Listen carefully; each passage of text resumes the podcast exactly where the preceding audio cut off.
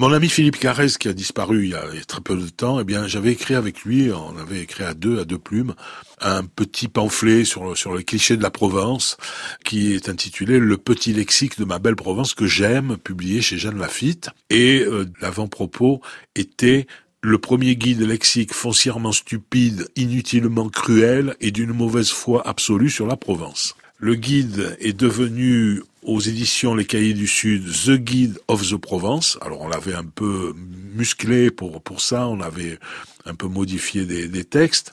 Ça c'était en 2001 et je vais vous donner euh, quelques extraits. Par exemple, dans l'avant-propos, on avait cité Nostradamus qui nous aurait euh, gratifié d'une dédicace.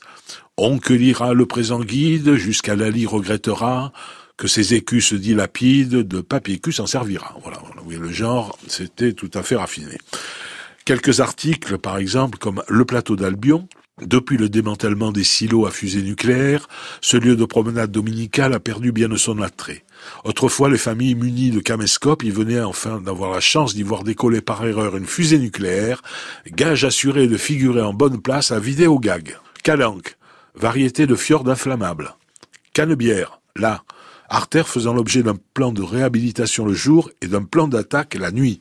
Croix, pleine de la Croix, entourée par la décharge d'ordures d'entresaint, la poudrière de Saint-Chamas, la base aéronautique d'Istres, le complexe sidérurgique de Fosse, le port chimico-pétrolier de Fosse, 20 000 hectares et la gare de triage de Miramas, traversée par deux autoroutes et deux voies SNCF, survolée en permanence et à basse altitude par les essais en vol de la base d'Istres et les lignes à haute tension d'EDF, Lacro a su néanmoins préserver son caractère d'authentique steppe méditerranéenne.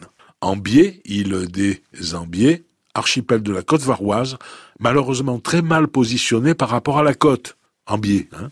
Et enfin Lourmarin, pays natal d'Olivier de Kersauzon.